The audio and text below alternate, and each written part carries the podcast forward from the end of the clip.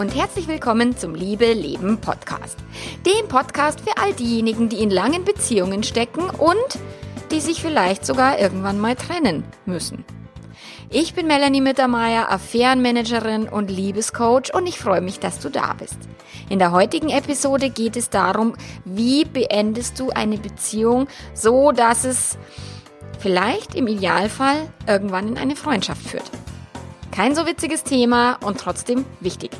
Viel Spaß dabei!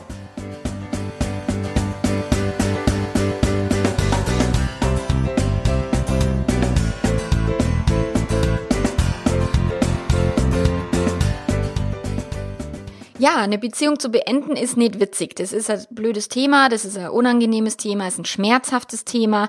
Und selbst wenn du dir jetzt total sicher bist, dass das das Beste ist und dass die Entscheidung auch für dich schon feststeht, ist es, gibt es trotzdem ganz viele Hürden, die dir da im Weg stehen, um das Ding auch wirklich durchzuziehen, um wirklich zu sagen, okay, ich gehe jetzt. Und meistens ist so, dass wir eine gerade viel Übung haben in uns trennen, gerade wenn wir auch in langfristigen Beziehungen stecken und eben tatsächlich nach vielen, vielen Jahren ähm, eine Beziehung beenden wollen. So, und wenn du jetzt vor der Herausforderung stehst, wie trennst du dich denn jetzt richtig, äh, dann ist dein Wunsch dahinter ja auch klar. So, du möchtest niemanden verletzen, du möchtest irgendwie eine harmonische Lösung für alle Beteiligten finden und im Idealfall deinen Partner davon überzeugen, dass er oder sie halt einsieht, ja, das ist der richtige Weg für uns und wir können vielleicht in Freundschaft irgendwann mm, neu zueinander finden. Und eine friedliche Trennung wäre natürlich toll. Und gerade wenn ihr Kinder habt, wäre eine freundschaftliche äh, Teamtrennung halt echt super cool, weil das für die Kinder halt auch das angenehmste ist, wenn die Eltern nicht irgendwie im Rosenkrieg versumpfen. Aber irgendwie spätestens seit Brangelina wissen wir, dass das nicht immer so der Fall ist und die Presse ist ja voll von irgendwelchen Rosenkriegen. Und jetzt möchte ich dir einfach mit auf den äh, Weg geben, wie du eine entspanntere Trennung hinkriegen kannst, was du tun kannst, welche Trennungsphasen du durchlaufen musst und ähm, wie du das eben auch steuern kannst, dass das Leid vielleicht nicht ganz so ausufert und so krass wird. Und ähm, im letzten äh, Beitrag habe ich ja bin ich ja drauf eingegangen, wann ist es besser, sich zu trennen. Also wenn du im Zweifel bist, so, wenn du nach wie vor nur überlegst, ja, weiß ich nicht, soll ich bleiben, soll ich gehen oder soll ich mich lieber trennen, dann hüpf nochmal zurück zur alten Episode oder zum alten Artikel und liest da den auf alle Fälle durch oder hör dir die Folge an. Weil wenn du merkst, dass du ein tot, totes Pferd reitest, dann steig ab. Das ist so der, der Spruch aus diesem letzten Artikel und mir hat kürzlich mal eine Kundin geschrieben, ja, und sie ist so froh, dass sie endlich mit meiner Hilfe das halt geschafft hat, da rauszukommen aus dieser Beziehung. Und im Nachhinein wird ihr erst klar, wie tot das Pferd schon lange war. Und sie hat mich dann gefragt, du, wann hast denn du das schon gewusst, dass das keinen Sinn mehr hat? Und dann habe ich gesagt, na, da an dem und dem Tag, wo du, wo du mir von dem und dem Ereignis erzählt hast, da war mir klar, das Pferd ist tot und es macht da keinen Sinn, da nochmal aufzusteigen. Nur sie wollte es nicht wahrhaben und es hat eine Weile gedauert, bis sie dann endlich diesen Schritt gewagt hat. Und dieses Wahrhaben ist ein wichtiger Teil und da kommen wir dann noch später dazu, wenn es äh, um die Trennungsphasen geht. Und ich selber bin auch nicht gerade die, die, die hellste Leuchte am Sternenhimmel, wenn es ums Thema Trennung geht. Und ich habe auch mit meinem, mit meinem Ex-Partner, ich habe mich lange gedrückt damals, da war ich irgendwie Mitte 20. Ähm, und ich wollte auch nicht den Schlussstrich ziehen. Ich hatte echt Schiss. Ich habe alles vermieden, mit dem Zeit zu verbringen. Ich bin ihm auch fremd gegangen damals und hatte noch nicht einmal ein schlechtes Gewissen, weil ich wollte diese Beziehung nicht mehr.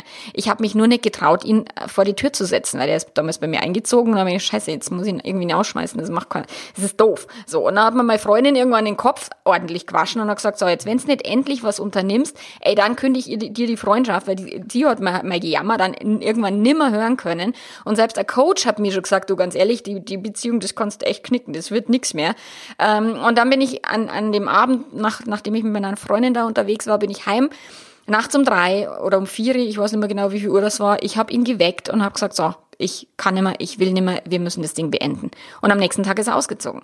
Und ähm, ja, und da war ich so bei, bei diesen Trennungsphasen, also die drei Trennungsphasen, wie meine Kundin, die das nicht wahrhaben wollte, war ich genau an derselben Stelle. Ich wollte es nicht wahrhaben. Und das ist die Phase eins. Wenn du dich trennen möchtest und du irgendwann an dem Punkt stehst, dass du sagst, ach du Scheiße, das Pferd ist tot.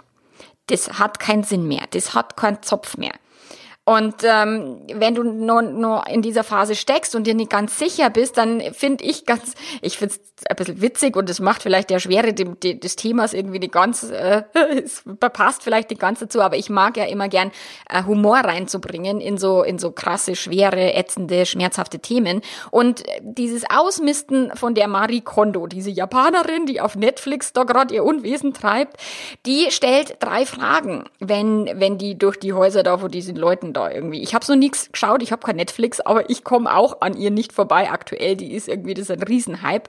Und sie stellt drei Fragen und die können dir auch helfen. Natürlich misten wir keine Menschen aus. Also so salopp bin ich jetzt auch wieder nicht, dass ich, oh, der kann ausgemistet werden und der kann ausgemistet werden. Na, um Gottes Willen. Aber die drei Fragen sind trotzdem sehr, sehr, sehr cool.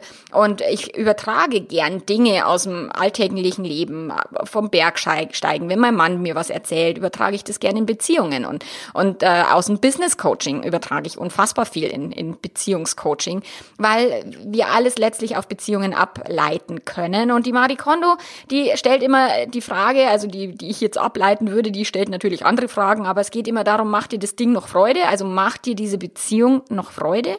Macht dir dieser Partner noch Freude? Macht es dir Freude, mit diesem Partner Zeit zu verbringen? Dann kannst du dir vorstellen, dass diese Partnerschaft noch irgendwie einen Nutzen hat für eure Weiterentwicklung, für dein Wachstum, für irgendwas, was du noch lernen willst.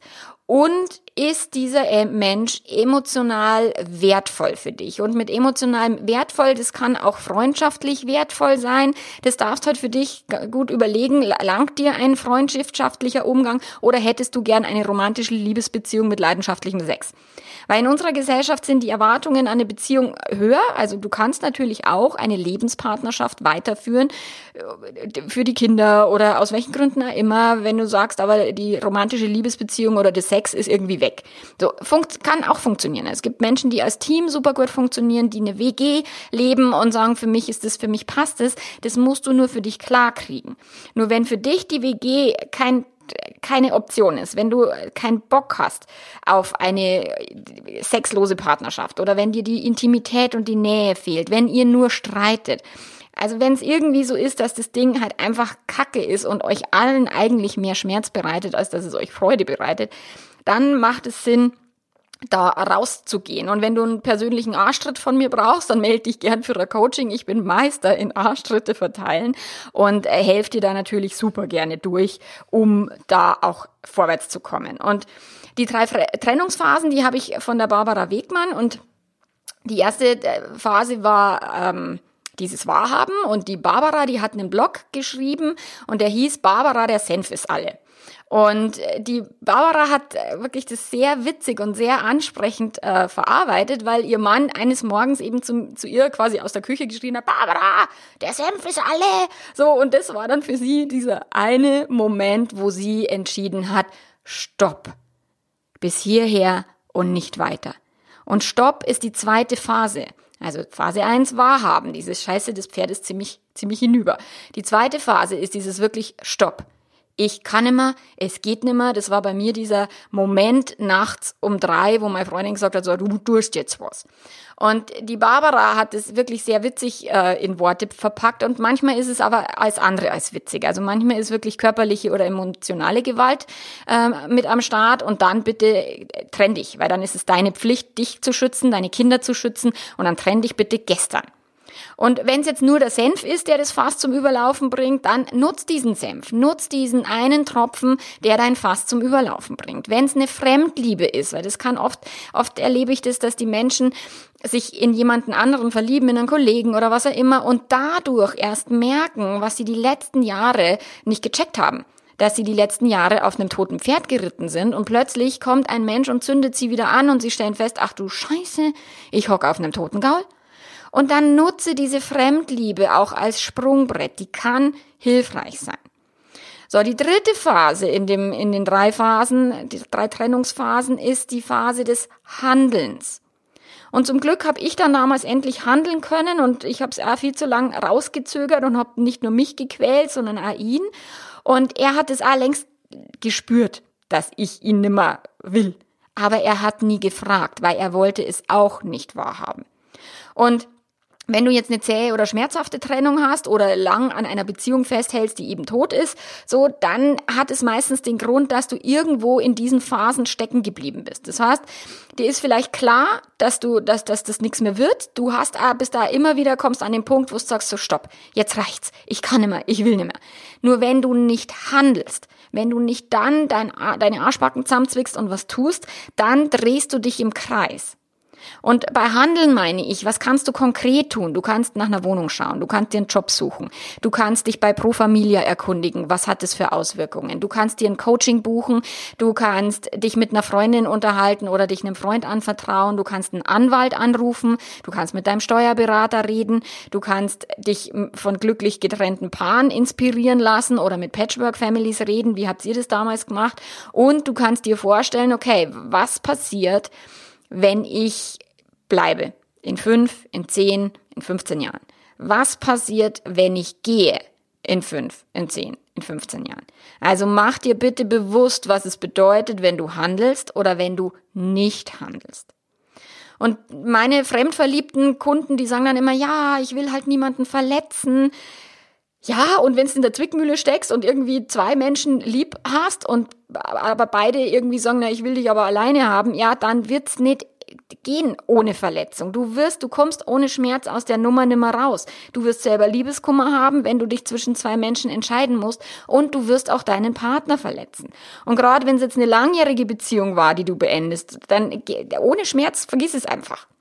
Und es kann sein, und das erlebe ich immer wieder, dass Menschen wirklich viele, viele Jahre überhaupt nicht mitkriegen, dass ihr Pferd krank wird, dass es lahmt, dass es sich langsam auf den Boden hinlegt, dass es irgendwie aufhört zu atmen. Die Menschen kriegen es nicht mit. Und ich denke mir immer so, krass, was macht ihr da schon seit Jahren oder Jahrzehnten? Und dann kommt eine Fremdliebe und plötzlich wird es alles klar. Und wenn du jetzt jahrelang nichts gesagt hast und dein Partner irgendwie glaubt, ja, passt schon, was ich auch echt öfter erlebe, wo ich mir denke, so ernsthaft jetzt, ähm, dann wirst du deinem Partner wirklich mit dieser Bombe eins überbraten müssen. Es wird dir nichts helfen, weil ansonsten irgendwie da weiter rumzueiern macht keinen Sinn und Leid und Schmerz gehören zum Leben dazu. Ende der Diskussion. Und mach dir klar, dass du niemandem einen Gefallen tust, wenn du eine unglückliche Partnerschaft unnötig in die Länge ziehst und wenn du ein totes Pferd weiter reitest, obwohl es schon irgendwie äh, längst am Boden liegt. Und dafür brauchst du die Bereitschaft, tatsächlich jemanden zu verletzen. Und in jeder Beziehung verletzen wir andere Menschen. Es geht nicht anders. Und es gehört dazu und es ist nicht schlimm. Und sobald wir lieben, tragen wir automatisch das Risiko, verletzt zu werden. Es können Menschen sterben, nach Timbuktu auswandern oder mit einer anderen Braschel durchbrennen. Das kann immer passieren. Und wo gehobelt wird, da fallen Späne. Und das kannst du nicht verhindern. Nur, was du schon vermeiden oder ver verkleinern kannst, ist, dass dieses, äh, diese Trennung in ein Megadrama ausartet. Du kannst es wirklich das Leid vermindern, indem du sehr klar bist, indem du das Drama rausnimmst, indem du respektvoll mit deinem Partner umgehst und auch akzeptierst, dass manchmal die Gefühle auch auf der anderen Seite halt vielleicht hochkochen oder überkochen oder er oder sie blöde Dinge sagt oder tut, die aus einer Wut, aus einer Verletztheit, aus einer Hilflosigkeit heraus geschehen. Also je, je entspannter und, und erwachsener du damit umgehst, desto besser wird diese Trennung über die Bühne gehen. Und selbst wenn du der einzige Erwachsene in dem ganzen Spiel bist. Und Schuldzuweisungen und Vorwürfe, die helfen jetzt auch keinem. Und wenn meine Paare da im Coaching sind und dann erzählen mir immer, ja, und er und sie hat das gemacht und, und, und da war das und dann ist das und stell dir vor und so, dann sage ich immer mal, wenn ich euch beide in einen Sack steck und draufhau, treffe ich nie den Falschen. So, das hat meine Mama immer zu uns gesagt. Wir waren vier Kinder und wenn wir was ausgefressen haben, dann war ihr immer klar, äh, das war nicht einer, der das angezettelt hat, sondern das war ein Gemeinschaftswerk. Und ihr, wenn eine Beziehung zerbricht oder gegen die Wand gefahren wurde, dann sind beide da mit am Steuer gesessen und beide dafür verantwortlich. Also hör auf, mit die Schuldzuweisungen deinem Partner zuzuschieben oder sie nur auf deine Schultern zu nehmen. Es ist ein Gemeinschaftswerk.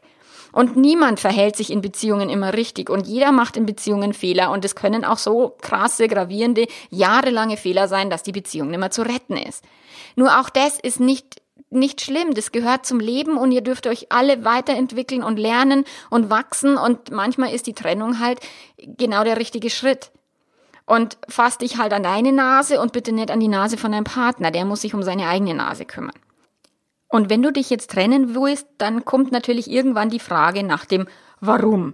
Und ich habe manchmal Kunden, die wirklich ohne Erklärung verlassen worden sind. Und ich finde es ziemlich grausam, weil die Menschen wirklich lang, lang, lang damit hadern und das Gehirn versucht immer verzweifelt, diese Lücke zu schließen und dieses Warum zu klären. Und alleine kriegt das Gehirn halt nicht gebacken. Weil alleine kommen immer nur Dinge, ja, das kann sein oder das kann sein, wie weiß nicht. Und wenn der Partner nichts sagt oder ein Gespräch verweigert oder was auch immer, das ist die blödeste Idee wie man eine Trennung machen kann. Also dieses klassische Ghosting heutzutage, was Menschen ja so an den Tag legen, wo man denkt, leidels ehrlich, wo haben wir den? Und deswegen möchte ich dir unbedingt ans Herz legen, wenn du dich trennst, dann sag deinem Partner, warum.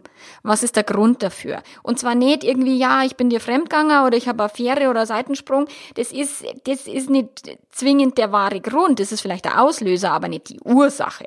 So, was dein Partner wissen muss, ist die Ursache. Und dafür musst du dir erstmal klar sein, okay, warum will ich denn jetzt gehen? Was ist denn jetzt ähm, wirklich der Hintergrund? Und ohne jetzt deinem Partner um die Ohren zu schleudern, was er oder sie für ein Depp ist oder für eine dumme Kur oder dass er oder sie alles falsch macht, das ist ja Quatsch, sondern tatsächlich deine Hintergründe für die Entscheidung klar und in der Ich-Form ausdrücken. So zum Beispiel so dieses, ich fühle mich einsam oder ich fühle mich nicht verstanden, ich fühle mich ungeliebt.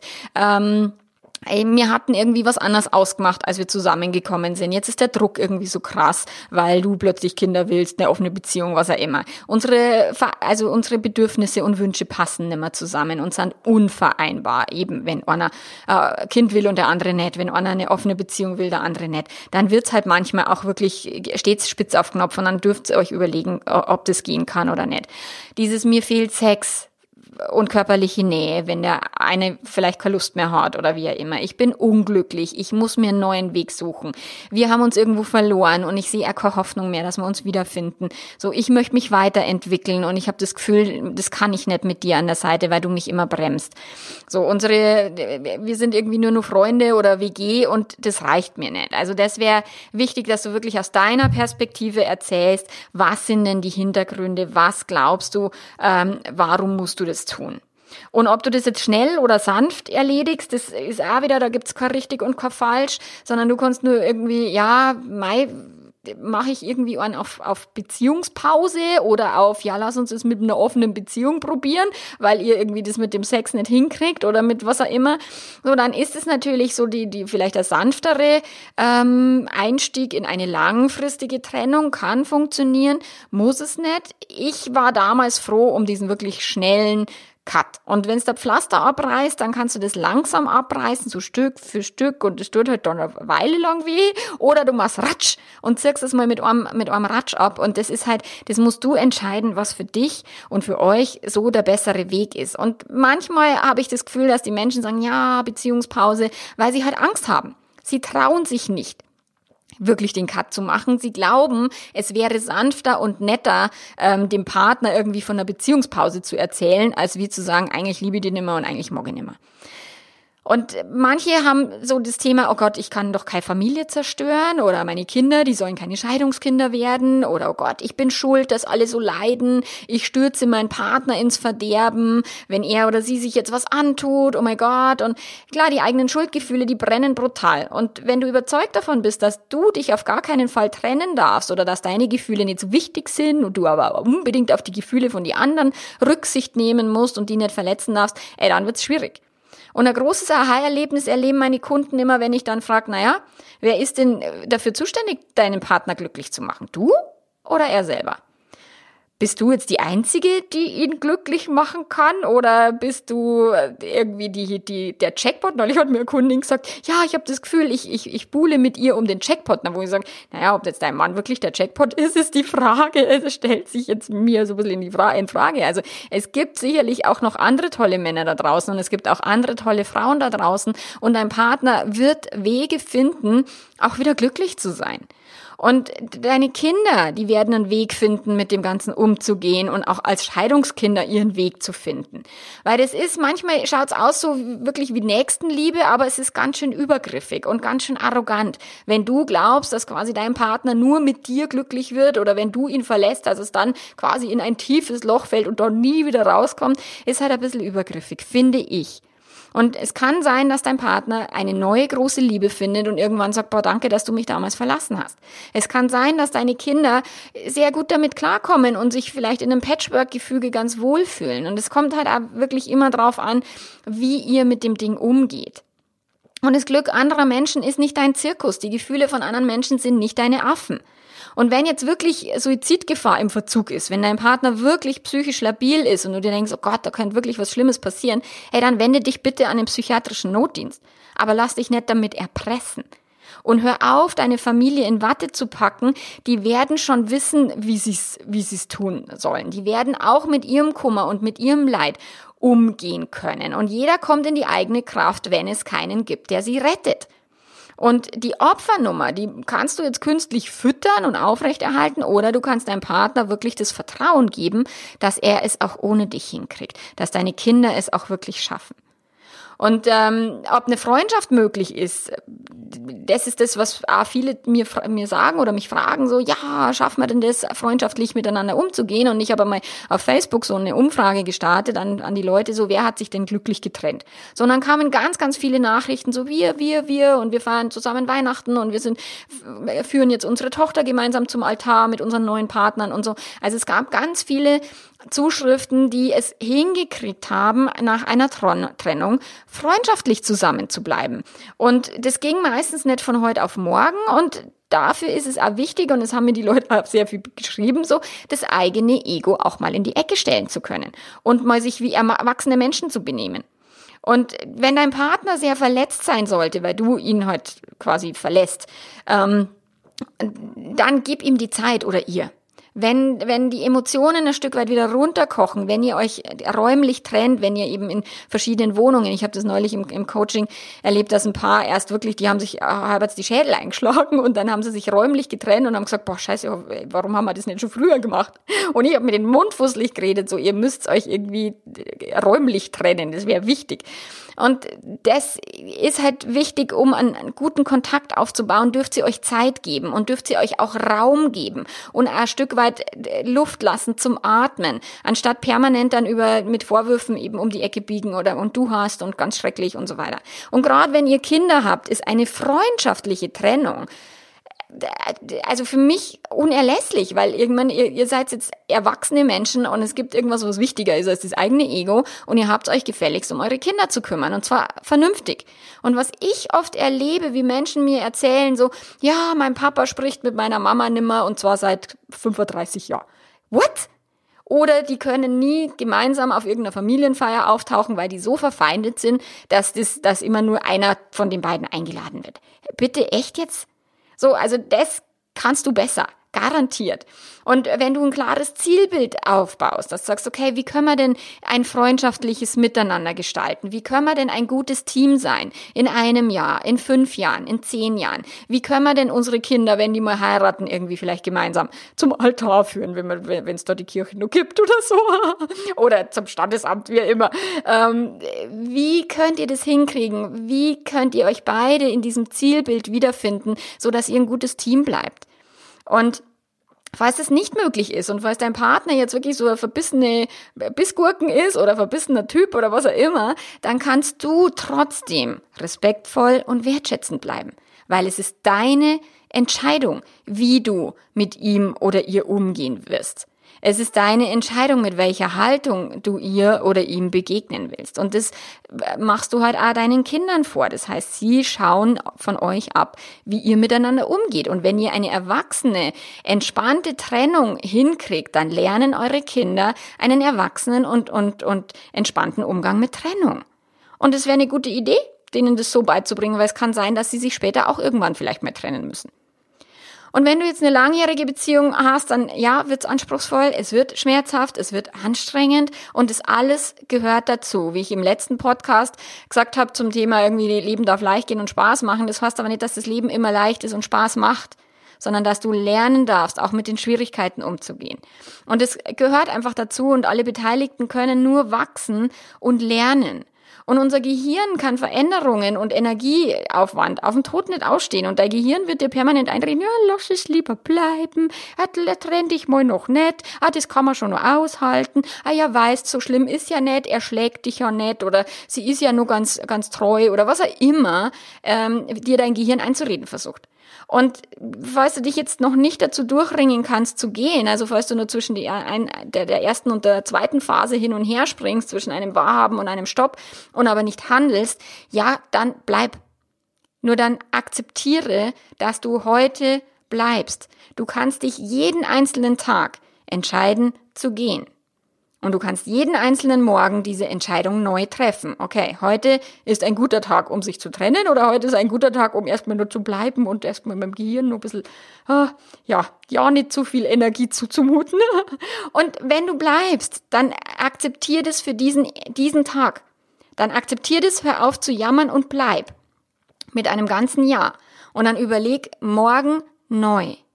Und wenn du morgen mit einem Stopp aufwachst und sagst, boah, na, es geht ums Verrecken nimmer. Das Fass ist jetzt sowas von übergelaufen, die Senftube ist schon wieder leer oder was auch immer, ey, dann zwick deine Arschbacken zusammen und dann handle.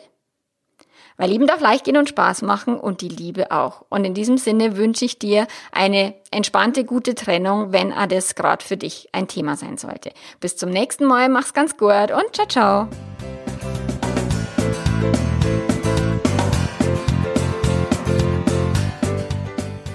Wenn du dir einen Haufen kaputt zerschlagenes Geschirr, einen Haufen Zeit und Energie sparen willst in einer Trennungsphase, dann macht es Sinn, dir einen Profi an die Seite zu holen, dich unterstützen zu lassen, moderierte Gespräche zu führen, weil das kann total helfen, die Perspektive zu ändern, den Partner in einem anderen Licht zu sehen und die Trennung sehr viel friedlicher ablaufen zu lassen, als wenn ihr da alleine durchwurschtelt. Melde dich unbedingt für ein Coaching, wenn du Zeit sparen willst, wenn du da schnell durch willst und mit möglichst wenig Leid.